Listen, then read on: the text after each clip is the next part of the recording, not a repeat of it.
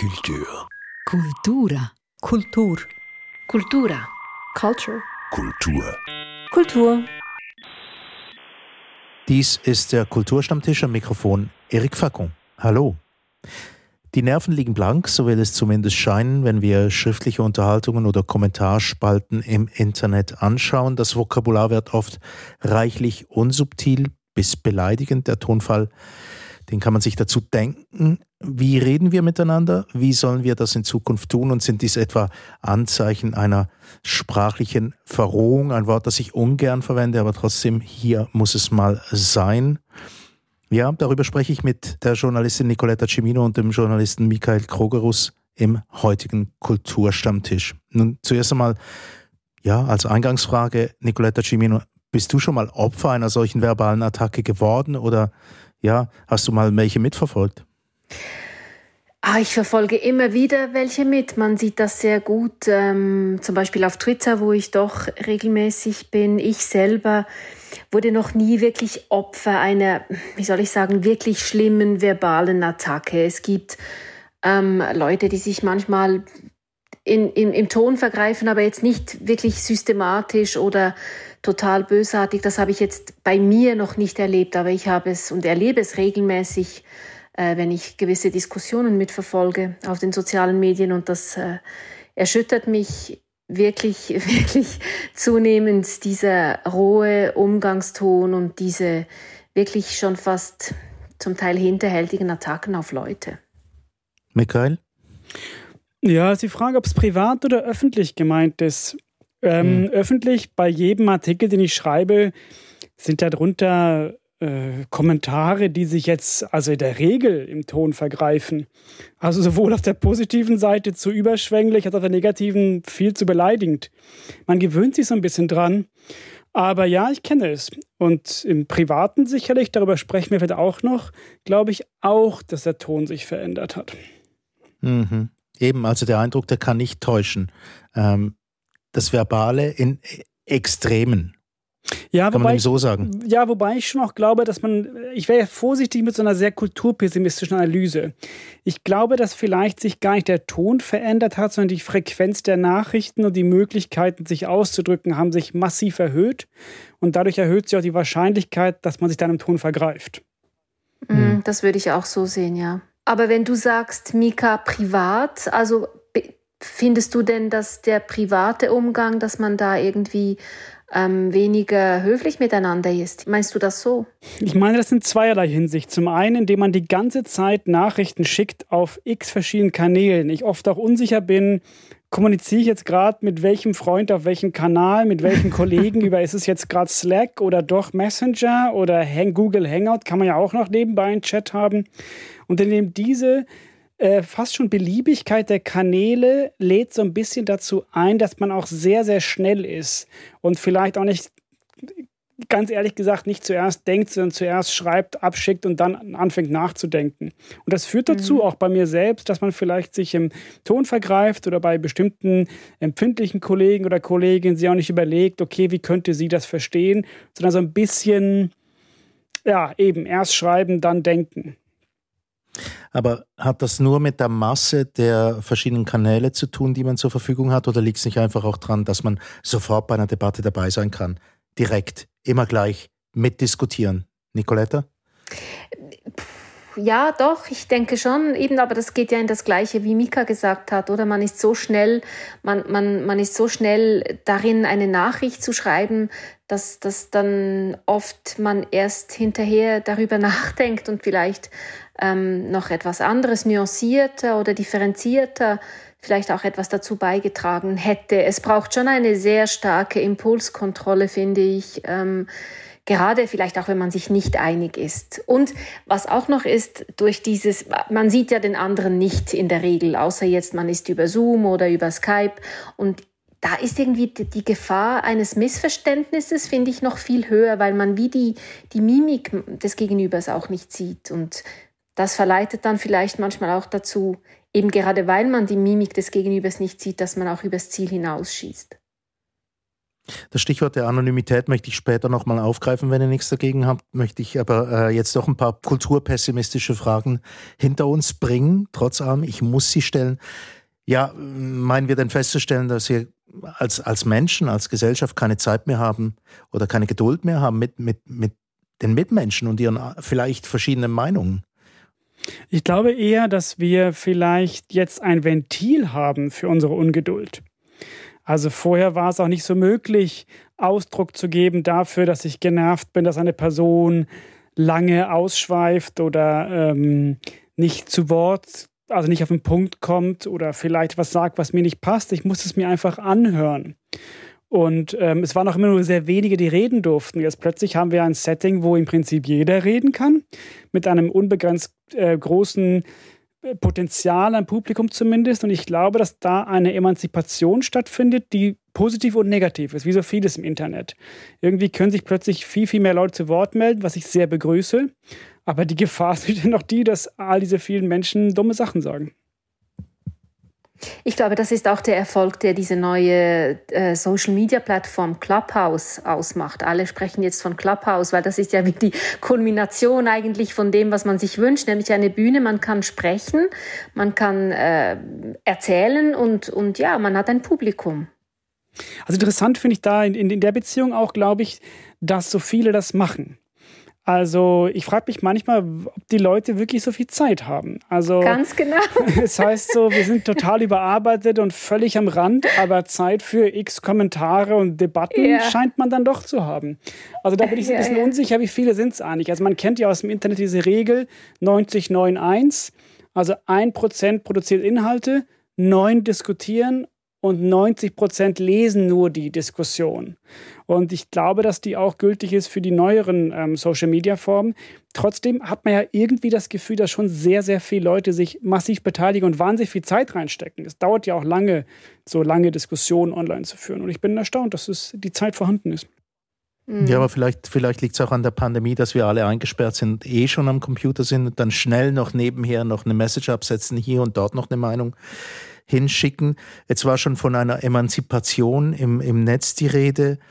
Möchte ich auch darauf zurückkommen, weil ich glaube, das ist ein wirklich ein wichtiger Punkt. Aber noch meine letzte kulturpessimistische Frage. Haben wir keine Übung mehr im Umgang mit anderen Meinungen? Das wäre ja dann Teil dessen, was auch ein demokratischer Diskurs ist. Und wir haben letztens ja tatsächlich einige ähm, Fälle gesehen, wo wir auch das Gefühl kriegen mussten, dass es nicht mehr so einfach ist für ganz viele Leute. Ich glaube im Fall nicht, dass das irgendwie früher besser war. Ich habe das Gefühl, ähm, diese verschiedenen, man spricht ja immer von diesen Blasen, die clashen jetzt einfach viel eher aufeinander. Früher blieb man dann vielleicht unter sich, eben da war diese Klasse und dann war dieser Stammtisch und dann war diese mm, elegantere oder, oder adeligere Umgebung und man hatte da gar nicht so viel miteinander zu tun. Und ich glaube, jetzt ist es einfach so, dass es eben Orte gibt oder Plattformen, wo man eben auf diese anderen Meinungen stoßt. Ich habe nicht das Gefühl, es wird ja immer gesagt, früher hat man noch mehr miteinander diskutiert und argumentiert und das,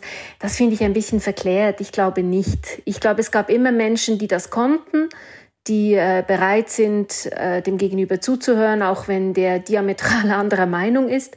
Und dann gibt es eben Menschen, die das, die das nicht können. Und das war früher nicht besser, glaube ich. Ja, sehe ich genauso wie Nicoletta. Also ich glaube auch, dass jetzt plötzlich einfach der Kuchen wird durch mehrere Personen geteilt, jetzt nicht mehr durch drei, sondern durch 300. Und wenn sich mehr Leute zu Wort melden, ist die Gefahr größer, dass mehr Leute anderer Meinung sind als du. Und das interpretiert man dann als, ähm, es gibt nur noch Streit. Aber die Wahrheit ist die, es gibt einfach mehr Meinungen. Und das finde ich eigentlich gut, ja. Mhm. Also früher gab es einen Speakers Corner, es gab in der Zeitung irgendwie eine Leserbriefseite und heute besteht ja das Internet zum großen Teil auch aus Leserbriefspalte und Speakers Corner. Ja, oder halt immer noch wirklich das gute alte E-Mail, das schon fast vergessen geht. Ich bekomme regelmäßig nach meinen Sendungen, wenn ich das Echo der Zeit moderiere, bekomme ich E-Mails. Das sind, äh, das ist vielleicht so ein Zwischending. Das ist nicht mehr der, der Brief, der geschrieben wird auf der Schreibmaschine, wobei ich das auch schon auch bekommen habe, sondern das ist halt, man muss dann trotzdem ähm, die E-Mail-Adresse raussuchen und man muss dann trotzdem das E-Mail schreiben, aber das bekomme ich regelmäßig. Also, ich weiß nicht, Mika, bekommst du noch E-Mails auf deine Arbeit oder wird das alles ähm, ja halt auch irgendwie im Internet auf Facebook oder Twitter kommentiert? Nein, viel. Also es gibt recht viele E-Mails bei uns und das hängt damit zusammen, mhm. dass wir, glaube ich, noch ein Printmedium sind.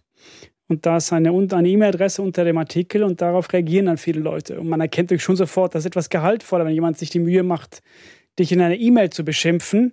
Da steckt dann schon echte Energie drin. Hingegen einfach auf Twitter schreiben, der Typ hat keine Ahnung oder Autor weiß nicht, wovon mhm. er spricht. Okay. Aber ich bin dann mhm. manchmal wirklich beeindruckt von der Tiefe der Kritik. Ich finde es oft auch ganz gut, ehrlich gesagt. Deutet ja vor allem darauf hin, dass du äh, etwas gesagt hast, womit sich andere Leute beschäftigen. Was ich manchmal mache, wenn jemand wirklich sich die Mühe gibt, auch wenn es eine sehr harte Kritik ist, aber wenn jemand sich die Mühe gibt und effektiv auch den richtigen Namen und eine Telefonnummer hinschreibt, das ist ja nicht immer der Fall. Ich habe dann auch schon angerufen, weil es mich wirklich mhm. interessiert hat und ähm, weil ich wie das Gefühl hatte, okay, ja, da ist offenbar etwas noch unklar oder ich habe mich ungeschickt ausgedrückt und das war dann ziemlich spannend immer, wenn ich dann anrufe, die sind total überrascht, weil sie, glaube ich, nicht damit gerechnet haben. Und, und da gibt es dann, dann hat es wirklich schon interessante Diskussionen daraus ergeben, wo ich dann wirklich auch sagen musste, ja, doch, kann man auch so sehen. Die Anonymität wurde angesprochen vorhin. Ähm, ein, ein gewisses Problem birgt ja. Ich möchte jetzt hier nicht den ganzen, ähm, die ganze Sendung lang ähm, den Kulturpessimisten geben, aber trotzdem die Anonymität muss angesprochen sein. Ähm, das veranlasst ja gewisse Leute, sich tatsächlich zu äußern auf eine Art, die man vielleicht, wenn man das, das Gegenüber zur Diskussion hätte, auch schon nur am Telefon sich nicht erlauben würde, oder? Mhm. Ja, ich glaube, das ist gerade schon angetönt worden. Das ist eine bekannte Untersuchung, dass es, wenn ich jemandem ins Gesicht sage, ich hasse dich, dann gibt es eine Reaktion. Und ich sehe dem Gesicht an, dass die Person verletzt ist. Und das möchten wir Menschen eigentlich nicht. Wir wollen eigentlich in Harmonie und Freundschaft leben. Und wenn jemand sich verletzt fühlt, dann fühlt sich das nicht gut an. Wenn ich aber einfach hinschreibe, ich hasse dich, dann gibt es keine Reaktion und stattdessen kriege ich vielleicht ein Like von anderen Leuten, die die Person auch hassen, dann fühlt sich gut an. Ich glaube, es ist relativ banal erklärbar, warum wir in dieser quasi Anonymität des Internets härter austeilen. Und das hat einfach damit zu tun, dass das Opfer oder die Reaktion des Opfers für uns nicht sofort ersichtlich ist. Aber früher konnte man, ja, Nicoletta? Ich, ich habe mir da selber eine Regel auferlegt, das musste ich machen. Ich habe beschlossen, dass ich auf Twitter wirklich mich nicht auf lange Diskussionen einlade mit Leuten, die nicht mit ihrem Namen irgendwie dastehen, sondern mit irgendeinem Synonym oder mit, mit, gar keinem Namen oder auch mit keinem Bild oder wo nicht ersichtlich ist, wer da wirklich dahinter ist oder dass da wirklich jemand dahinter ist. Da, das mache ich einfach nicht mehr, weil ähm, da, das, da, ich fühle mich da immer wie, wie im Schattenboxen irgendwie und da habe ich keine Lust, mache ich nicht. Ich, ich habe zu wenig Zeit dafür. Ich habe vorher von Speakers Corner gesprochen und auch vom, vom Leserbrief, von der Leserbriefseite.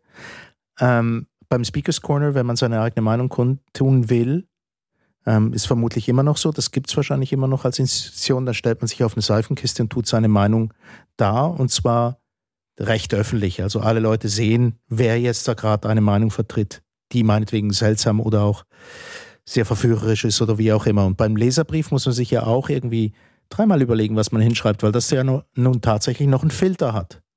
Oder? Und diese Hürden fallen alle weg. Na, ich weiß nicht genau. Also die Leute, die im Internet ähm, auftreten, sind ja meistens mit Klarnamen da. Also es gibt dann vereinzelte extreme Exponenten, die dann vielleicht mit einem Pseudonym arbeiten. Aber im Prinzip bin ich ja erstaunt, wie Leute da öffentlich mit Klarnamen und Foto hinstellen und Behauptungen aufstellen oder auch sehr viel Hass sehen. Also diese Hemmnis ist gar nicht mehr da. Ich habe eher das Gefühl, dass das Internet dazu einlädt, du musst dich nicht mal auf eine Seifenkiste stellen oder dich in diesen zugigen Heizpark Corner begeben, sondern du kannst einfach nur bequem aus dem Bett raus, du musst nicht mal duschen und los, loshassen. Und das ist offensichtlich ein bisschen verführend, ja. Hat es denn auch etwas mit der, mit der ähm, Länge ähm, dieser Messages, die wir da absetzen, zu tun? Hat es wirklich auch damit, also wir wissen jetzt, der Ex-Präsident der Vereinigten Staaten hat eigentlich quasi alle öffentlichen Verlautbarungen via, via Twitter gemacht und das hat eine begrenzte Anzahl Buchstaben. Hat das auch mit dem zu tun, dass wir das Gefühl kriegen, dieser Ton hat sich geändert? Ja, ich weiß jetzt nicht, wenn man das Beispiel Twitter nimmt. Ich meine, da kannst du 40 Nachrichten nacheinander in einem Thread ähm, abschicken, wo du dann eigentlich deine Message ziemlich äh, ausführlich darlegen kannst. Ich, ich glaube jetzt nicht unbedingt, dass es etwas damit zu tun hat. Nein. Ich glaube auch im Gegenteil. Also es ist eher so, dass das Internet eben unbegrenzt ist. Beim Leserbrief hat es vielleicht noch so Zeilenbegrenzung. Aber jetzt hier im Internet kann ich ja einen Kommentar hinschreiben, der, das machen manche auch, der Meter lang ist. Mhm. Und der wird dann auch tatsächlich auch rezipiert. Das ist das Faszinierende. Also es ist wirklich eine, du siehst sofort eine Diskussion entstehen aufgrund dessen, was du gemacht hast. Und das hat ja, ich meine, ich würde das nicht mal narzisstisch bewerten. Das hat einfach was sehr, sehr Anregendes. Man ist sofort im Gespräch und ich finde, man sollte es auch, das ist ja nicht nur negativ. Es ist einfach so, du sagst was und es gibt einen Echoraum und dieser Echoraum ist eben nicht nur meine meine Jass-Kumpel am Stammtisch, sondern dieser Echoraum kann richtig groß sein, über Landesgrenzen hinweggehen. Trotzdem, ich muss jetzt noch mal ein bisschen dagegen halten. Also ich finde schon gut Emanzipation der Meinungen, dass wir im Austausch sind, aber sehr viel, glaube ich, letztendlich landen wir dort, wo Leute ähm, ganz laut über Sachen referieren, diskutieren, von denen sie eigentlich im Grunde genommen keine Ahnung haben. Aber das war immer schon so. Mein Vater sagte immer in Italien, ich weiß nicht, wie, viel, wie, viel, wie viele Leute gibt es in Italien ich bin schlecht in Geografie und wie, wie, wie viele Leute. Gehen wir mal von 60 Millionen aus. Okay, er sagte, so. er sagte immer, jeder Italiener ist ein Fußballtrainer. Also da haben auch alle immer mitgeredet und auch bei der Politik. Nur ist es halt so, ähm, dass, dass es jetzt vielleicht eben wie noch mehr Kanäle gibt, um das dann auch wirklich zu verbreiten. Aber also ich glaube jetzt nicht, dass mehr Leute jetzt über Dinge reden, von denen sie keine Ahnung haben, als früher. Das glaube ich auch nicht. Ich glaube, was, was hinzukommt, ist eher, dass man früher bei den Diskussionen bei deinem Vater in, äh, in Rom, ähm, in, der, in der Eckkneipe, da genau. haben vor allem die Extrovertierten geredet. Aber im Internet sind auch introvertierte Leute extrem weit vorne, weil die sich ruhig hinsetzen können, konzentrieren können und etwas aufschreiben, was sie vielleicht nicht in einer Gruppe von Leuten rausposaunen würden. Also ich glaube, Stimmt. wieder nochmal, es ist die Zugangsschwelle, um eine Meinung zu haben, ist für alle Menschen jeglicher Couleur und Art ähm, gesenkt worden. Und das ist, ja, das haben wir jetzt ein paar Mal schon gesagt, das ist irgendwie toll und schlimm zugleich. Mhm. Eben, aber den, den, schlimmen Teil wollte ich noch, äh, weil wir ja, ich stellen das, ja eingangs das Schlimme fest. hören. Mhm. Nein, ich will nicht nur das Schlimme hören. Ich bin nicht, ich möchte nicht endlos den Kulturpessimisten geben. Aber es ist tatsächlich so, dass wir ausgegangen sind von einer Diskussion darüber, ja, dass wir selbst merken, dass die, dass das Vokabular, das verwendet wird, doch recht unter der Gürtellinie ist. Also irgendwas mhm. passiert da ja. Es ist ja nicht nur so, dass die Leute quasi Zugang zu Meinungsäußerungen haben. Ja. Dagegen kann ja niemand was haben. Ja, und was mich schon erstaunt ist, ich kenne ein paar Leute persönlich, die ich sehr schätze im persönlichen Umgang. Und wenn ich die dann aber beobachte auf den sozialen Medien, wie die zum Teil, also ich habe gar nichts mit dieser Person zu tun, die ich eigentlich kenne. Ähm, und und das, da, da erschrecke ich dann manchmal schon ein bisschen. Das ist so eine Persona, die sie sich irgendwie geben im Internet, die eigentlich nicht viel mit dem zu tun hat, wie ich sie sonst erlebe, wenn man denen gegenüber sitzt oder wenn man die trifft irgendwo auf der Straße. Und das, ja, das gibt mir schon zu denken manchmal, muss ich sagen. Ja, das ist ein sehr guter Punkt. Ich finde, die Frage ist schon, was macht die digitale Gesprächskultur mit uns als Mensch? Also holt sie das Schlimmste in uns hervor oder was das, das, das, was wir sonst auch sind oder etwas Neues oder etwas Gutes? Und ich beobachte auch wie du, Nicoletta, dass sich manche Menschen wirklich wie so Jacqueline Hyde verwandeln, sobald sie da mhm. in den Kommentarspalten sind. Und wenn man sie privat trifft, sind die lammfromm und äh, fast so ein bisschen be äh, betreten über das, was sie da gemacht haben. Mhm. Und da finde ich, die Diskussion muss man anstoßen. Also was machen diese Geräte oder was machen diese Kanäle mit uns? Also holen sie Seiten von uns hervor, ähm, die besser unter der Oberfläche bleiben sollten. Und ähm, ich finde zum Beispiel, dass Facebook ja das hat ganz, ganz lange laufen lassen und dann sehr spät gemerkt hat, wir müssen eingreifen. Und bei Twitter ist es ähnlich. Und man erkennt natürlich jetzt schon, dass es technologisch keine Antwort darauf gibt. Mhm. Und dann ist die Frage, wer, wer regelt das? Wie, wie sieht der Rechtsraum aus, aber auch wie sieht der Persönlichkeitsraum aus, wenn wir unter einem, äh, unter einem ähm, Twitter-Handle da rum, rumreden? Mhm. Ich denke halt, dass ich, bei mir wirklich ist lange, hat lange gedauert, aber irgendeinmal habe ich mir dann gedacht, okay, wenn jetzt jemand mich auf der Straße anpöbelt, wirklich anpöbelt, den lade ich ja nicht zum Tee ein zu mir heim. In der Regel. Müsste schon sehr viel sonst. Und da, da habe ich mir einfach gedacht, okay, und dann handle ich das jetzt einfach gleich. Also wenn jemand wirklich mutwillig, immer provozierend, beleidigend, krawallmachend ist, dann nehme ich mir das Recht raus, dieser Person quasi den Zugriff zu mir zu verweigern im Sinne von blockieren. Ich weiß, es finden ganz viele Leute blöd, aber es hat ja niemand Recht auf unsere Aufmerksamkeit oder auf unsere Antworten. Und wenn wirklich jemand total destruktiv drauf ist, dann nehme ich mir inzwischen das Recht aus, diese Person entweder zu muten, dass ich es gar nicht mehr sehe, oder im Extremfall, das ist sehr, sehr, sehr selten zu blockieren. Ja, also auf persönlicher Ebene verstehe ich das und das handhabe ich ähnlich, aber das löst das Problem ja nicht, weil wir ja wissen, dass die Algorithmen so funktionieren, dass je mehr Hass drin ist, desto höher werden sie gespielt, diese Beiträge. Und das kennt man ja auch aus den Boulevardmedien seit vielen Jahren. Also da, wo es hart auf hart geht, das lesen die Leute auch eher. Und das heißt, es gibt so einen Verstärker im Moment, ähm, dem wir total ausgeliefert sind im Netz. Und ich glaube, dass der uns auch mitreißt. Und da glaube ich, ich kenne die Lösung natürlich nicht, aber ich, da glaube ich, müssen wir irgendwie ansetzen und was verändern. Weil sonst, da gebe ich jetzt dem kulturpessimistischen Erik recht, schlittern wir in so eine Richtung rein, wo einfach der gewinnt, der am, am lautesten hasst. Mhm. Mhm. Eben, äh, die, die, die Frage ist halt schon, ja gut, also wenn, wenn die Technologie mit, also die Technologie kann ja nur mitverantwortlich sein. Der andere Teil sind wir Menschen, die sich auf Diskussionen einstellen.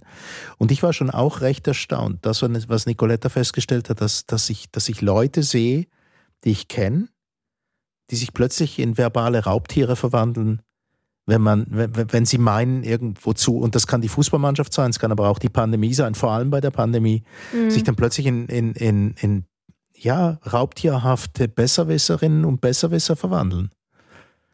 Also dort muss man, aber wo setzt man da an? Da wären wir nämlich bei der Frage, was können wir denn eigentlich tun? also ist vielleicht jetzt ein bisschen blöde, aber ich denke gerade jetzt in dieser Pandemiezeit, manchmal habe ich das Gefühl, die sozialen Medien tun uns auch nicht so gut. Also vielleicht wäre es besser, wenn wir alle ein bisschen mehr spazieren gehen oder ein Buch lesen und weniger Diskussion führen ähm, auf, auf den sozialen Medien. Manchmal habe ich auch das Gefühl, da ist auch irgendwie, weiß nicht, Langeweile oder keine Ahnung. Ich denke mir manchmal, es würde uns allen gut tun, ein bisschen mehr an die frische Luft zu gehen. Ich weiß, es ist total eine platte Antwort, aber das würde doch manchmal sicher auch helfen. Ja, ich bin schon wieder deiner Meinung. Ähm, ich glaube auch, dass wir, es wird ja viel gesagt, dass wir in der Pandemie weniger Kommunikation haben. Und das stimmt natürlich auf eine Art, weil wir Menschen nicht mehr treffen. Gleichzeitig ist ja die, die Frequenz von jeglicher Art von Social-Media-Kommunikation hochgegangen. Und ich glaube auch, dass dieses Gefühl, das sieht man ja vor allem an jungen Menschen, dieses Gefühl, nicht ständig im Austausch zu sein, das ist ganz schön anspruchsvoll. Und da ist mhm. klar, dass das klassische Beispiel wäre ein Spaziergang und das Handy zu Hause lassen. Das machen recht wenige Menschen, ich zum Beispiel nicht. Und wenn man es dann doch mal macht, merkt man halt, okay, das hatte eine andere Qualität. Ich will nicht sagen, dass es irgendwie erholsamer sei oder man dann irgendwie danach ein besserer Mensch wird, aber es ist eine leicht andere Qualität, die ich ein bisschen vergessen habe, wie sie eigentlich ist, wenn man nicht ständig im Austausch ist. Mhm. Aber wir können auch nicht in die Zeit zurück ohne soziale Medien. Das gibt's, das geht einfach nicht mehr. Nein, aber ich glaube, wir sind halt alle noch ein bisschen grün hinter den Ohren, was das anbelangt. Ich meine, vor 20 Jahren gab es einfach noch gar nicht diese Möglichkeiten und ich glaube, wir müssen wie, ähm, wie einen Umgang oder wie eine, eine, ein, ja, einen Umgang damit finden, ich weiß halt nicht, ob das dann den, den, dem Erfolg der sozialen Medien abträglich ist, wenn äh, die Leute bewusster damit umgehen. Ich glaube, die funktionieren ja auch eben da ähm, so, dass, dass man eben sehr viel Zeit äh, darauf verbringt. Aber ich glaube schon, dass zum Beispiel, wenn ich sehe, meine, meine Nichte, die ist äh, noch nicht mal 30, die hat einen bedeutend gesünderen Umgang mit ihrem Handy. Die hat das irgendwie intuitiver, dass sie das wie auch einfach weglegt, nicht immer erreichbar ist, nicht auf alle WhatsApp-Nachrichten inner, innerhalb fünf Minuten antwortet. Äh, die ist nicht mehr bei Facebook, das ist klar, das ist eh nur für die Alten. Sie ist nicht, nicht auf Twitter. Und ja, ich denke, vielleicht sind wir einfach die Generation, die quasi ähm, wie überrollt wurde von dem Ganzen und darum wie noch nicht so wirklich weiß, wie damit umgehen. Und vielleicht die, die danach kommen, die werden einen anderen Umgang finden damit. Das ist meine Hoffnung. Ja, so eine Hoffnung auf jeden Fall. Nur einfach ist die Frage, also ich beobachte das auch bei meinen Kindern zum Beispiel, dass das, das Handy, das Smartphone, das kommt einfach überall mit hin. Ähm, das geht mit aufs WC, ähm, das liegt beim Kochen daneben und da ist ein ständiger Austausch und man hat das Gefühl, das ganze Leben wird irgendwie ja, wie live übertragen.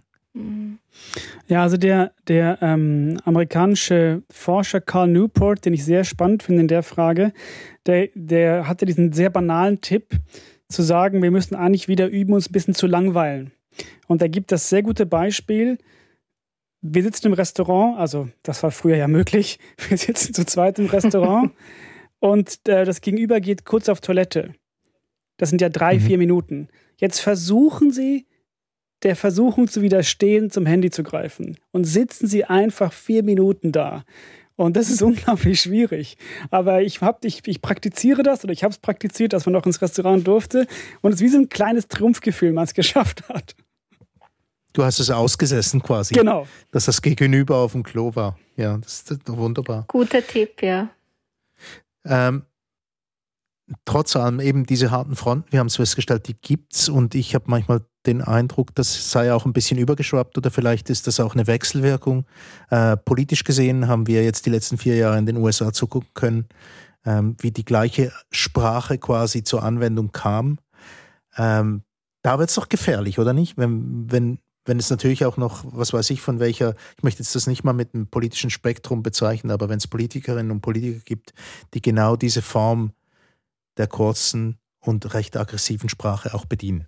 Ja, ich sage jetzt etwas ganz Böses. Ich glaube einfach, Donald Trump war gar nicht intellektuell fähig zu mehr als äh, das, was er auf Twitter äh, rübergebracht hat. Und ich glaube, gefährlich, äh, ähm, ich, ich denke jetzt nicht, dass das irgendwie wie verallgemeinend ist, dass die Politik jetzt dazu übergeht, nicht mehr so eloquent äh, zu sein und ihre Positionen zu vertreten.